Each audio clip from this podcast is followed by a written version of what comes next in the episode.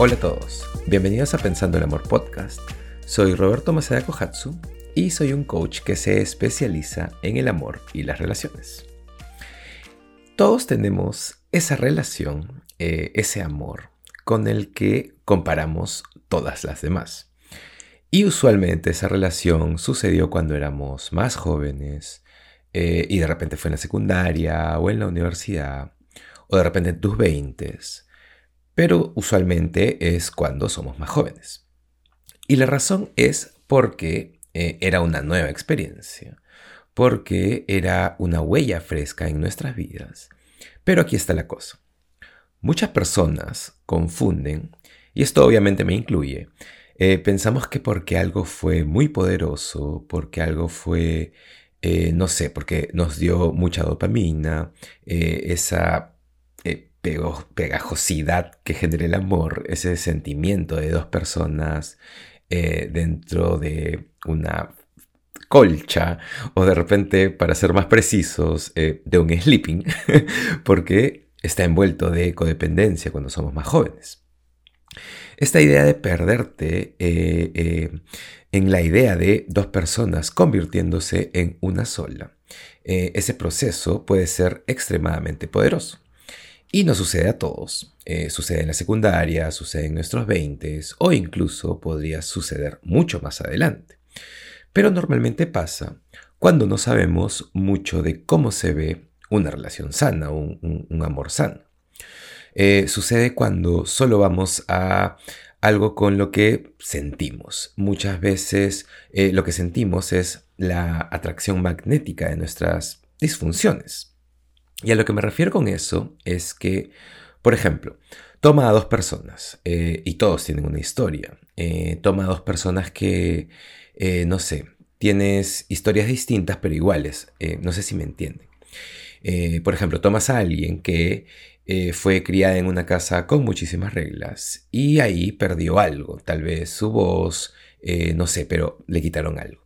Y tienes a un chico que tal vez ve tiene, no sé, un gen de adicción dentro de su familia y es impulsivo e impredecible y caótico.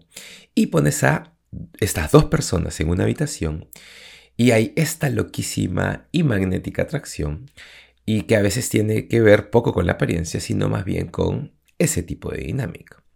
De repente te sientes atraído a alguien porque se siente familiar y con sentirse familiar me refiero a ciertas disfunciones presentes en tu familia, no sé.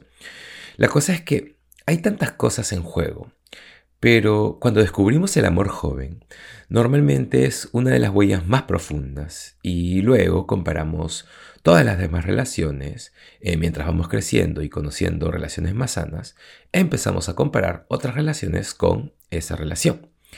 Y aquí está la desconexión. Aquí está lo que no es justo, aquí está la distorsión, aquí está lo que también tengo que recordarme a mí mismo, es que tal vez eh, la primera huella que tenemos en el amor o la conexión más poderosa que hemos tenido a nivel íntimo, de repente no era amor. Ahora, sé que se sentía como amor, sé que hay atracción eh, y puedes estar lejos de la persona. Eh, o sea, hay personas que cuando están en una relación y están lejos de la persona, literalmente sienten algún tipo de dolor en su cuerpo. Y creo que todos hemos experimentado versiones de eso. Pero eso no es amor, eso no es necesariamente un amor sano. Más bien hay mucha disfunción en eso. Entonces, aquí está mi punto. Si te encuentras comparando a alguien con quien estás saliendo ahora o con quien estás ahora, o de repente estás soltero y estás empezando a salir con personas o lo que sea, comparar tus experiencias amorosas hoy, como adulto, y asumiendo que estás en un camino de crecimiento y autorreflexión y despertar de conciencia y todo eso, si estás comparando eso con tu relación anterior o con la relación que pensabas que era la que iba a ser para siempre, o algo que pasó hace mucho tiempo, quiero que sepas que de repente estás comparando eh, manzanas con naranjas y no es justo para la persona con la que estás eh, y tampoco es justo para ti eh, o, contigo, porque estás básicamente metiéndote en un hoyo. O sea, me refiero a que no puedes comparar codependencia y disfunción y enredo y adicción y ese tipo de amor con un amor sano. porque el amor sano se va a sentir completamente diferente. Y muchas personas confunden ese diferente con que no aman a alguien. Así que, antes que nada, recordemos que amar a alguien es una elección, no es un sentimiento. Hay química y atracción y lujuria y obsesión y todos los sentimientos. Pero finalmente una relación sana es dos personas completas compartiendo la vida, haciendo la vida juntos y decidiendo amarse el uno al otro. Y como dije, esa es una elección diaria. Y algunos días va a ser más fácil amar a esa persona y algunos días va a ser mucho más difícil. Y mientras avanzas en eso, mientras conoces a esa persona y empiezas a sentirte alentado y escuchado y amado y puedes dar todo eso de vuelta, empiezas a tocar eh, notas más altas, tocas notas que están más altas que las que tocabas cuando estabas en una relación disfuncional. Entonces, aquí está la cosa con las relaciones disfuncionales, con las relaciones caóticas o tóxicas. Son muy poderosas, obviamente. Y cuando conoces a alguien, esa conexión, ese poder tan intenso puede ser confundido con la magia y el, amor, y el amor que vemos en las películas, pero rápidamente puede dejar de ser una película y convertirse en una telenovela y convertirse en algo disfuncional y terminar eh, haciéndose mucho daño porque ese tipo de amor no es sostenible. Y si ese es el amor con el que estás comparando todo, si crees que así se ve el amor, cuando encuentras una relación sana, no vas a saberlo y más bien vas a pensar que es aburrido y vas a huir muy rápidamente. Entonces, ¿qué haces? Lo que haces es jugártela. en cualquier momento o etapa en que estés en tu vida, en cualquier etapa en que estés en tu viaje mental, emocional, de autoconocimiento y crecimiento, eh, con todas las cosas que has aprendido y todas las herramientas que tienes ahora, basado en todo eso, haces la mejor elección, la mejor elección que puedas. Y escúchame, todos tenemos un tipo de persona, eh, un tipo de persona que nos atrae, y existen también ciertas cosas superficiales que nos gustan y que no nos gustan. Y está bien tener eso, pero también espero que haya más que solo eso, porque eso solo no va a servir para poder construir una relación. Por ejemplo, para mí, hay un montón de cosas importantes. Eh, hay muchas cosas que no son negociables. Eh, cuando alguien me dice, así soy, ese es mi carácter. Cuando alguien no tiene la habilidad de crear un espacio seguro. Eh, alguien generando algún tipo de abuso emocional. son cosas no negociables, no me permito eso. No importa qué tan atraído me siento o qué tan hermosa, entre comillas, pueda ser, yo escojo, o sea, no es alguien en quien quiere invertir. Una vez que decides invertir en alguien, basado en todos los aspectos que son importantes para ti, luego lo que va a suceder eh, mientras sales con alguien es que las cosas van a empezar a, eh, salir, van a empezar a, vas a empezar a comparar, vas a empezar a cuestionarte tus sentimientos, eh, vas a sentirte incómodo, de repente vas a experimentar algo distinto. Y algo distinto puede no sentirse bien en realidad, pero va a haber un lado de ti que, basado en tus elecciones, eh, tiene que confiar en que estás escogiendo algo sano. Y aquí está la cosa. Y aquí es donde muchas personas se dan por vencidas. Y a esto me refiero cuando digo que tienes que jugártela. Porque si no te la juegas, si solo reaccionas, si solo huyes porque algo se activa o porque tienes miedo a la intimidad o de repente estás, eh, no sé, de repente te asustas porque esta persona realmente te gusta eh, o tiene cosas que son como extrañas para ti o nuevas para ti. O sea, lo que sea, muchas cosas pueden estar saliendo, pero si solo actúas en base a tu reacción, puedes estar perdiéndote algo que podría ser increíble.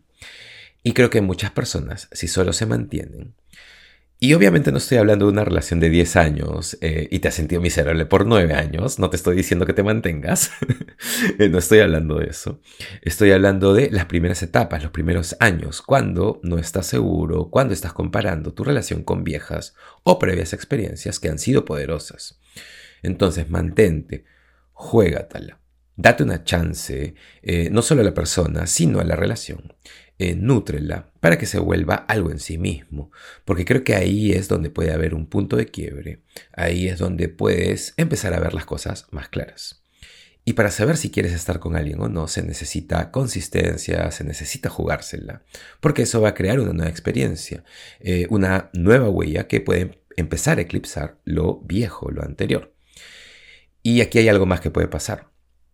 Eh, has visto cómo nuestros gustos cambian mientras crecemos, eh, como por ejemplo, si tomo mi historia, hace cinco años, eh, siempre mis ejemplos son sobre comida, pero hace cinco años yo podía sentarme y comerme, no sé, seis cupcakes sin ningún problema. Y no me sentía mal. Pero hoy, wow, hoy si me como seis me sentiría enfermo, me sentiría súper mal, probablemente terminaría... O sea, porque mi cuerpo, porque mis gustos han cambiado. El azúcar en esa época no significaba nada, pero ahora como, un poquito y ya es demasiado. Entonces ahora como medio cupcake y estoy perfecto. Parte de eso es mi cuerpo cambiando, eh, parte de eso es mis gustos cambiando, porque escogí comer algo diferente o menos de algo por un periodo de tiempo. Y con todo esto, quiero decir que cuando empezamos a trabajar en nosotros y cuando miramos la vida distinto, cuando cambiamos nuestra perspectiva y también a lo que le poníamos peso, eh, lo que era importante para nosotros empieza a cambiar. Empezamos a aprender que lo que se necesita para construir una relación es alguien que tenga herramientas o alguien que nos aliente o alguien que eh, no siempre lo haga todo sobre sí mismo o alguien que tenga inteligencia emocional o responsabilidad emocional y empiezas a colocar eso por encima de la atracción física o de lo que hace eh, o, esas cosas que eran importantes para ti antes. Y cuando empiezas a reconocer eso, empiezas a estar más presente y ahí es cuando las cosas empiezan a hacer eh, un clic y tus gustos cambian y empieza a gustarte esa persona. Y creo que es ahí cuando realmente empiezas a enamorarte. Y luego en ese punto, cuando miras para atrás eh, con otra mirada u otra perspectiva, y ahí es cuando puedes notar que tus primeras huellas de amor probablemente no eran amor, sino disfunción. Más bien era perderte en alguien, o de repente era correr hacia algo porque estabas huyendo de otra cosa, o de repente, no sé, de tu casa o de ti mismo, todas esas cosas, eh, porque cuando somos jóvenes, más bien ese es el proceso. Entonces, también cuando construyes confianza y amor propio, empiezas a darte cuenta que eres valioso, y tus gustos cambian, eh, todo cambia, eh, qué tipo de relación o cómo quieres ser tratado cambia. Y todo esto para decir que, eh, o sea, mi punto con todo esto es que no compares tus relaciones de hoy como adulto con lo que fue antes en el pasado, porque normalmente lo que sucedió en el pasado, y especialmente cuando éramos jóvenes, esas huellas de amor eran muy profundas, eran muy nuevas, era la primera vez que tuviste esos sentimientos, entonces los recuerdas, pero eso no significa que era un amor sano.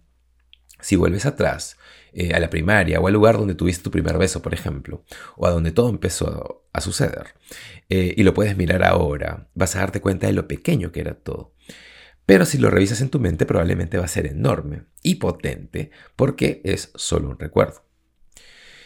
Mi segundo punto es darle al amor una chance. Y con eso me refiero a que muchas cosas salen, muchos miedos salen.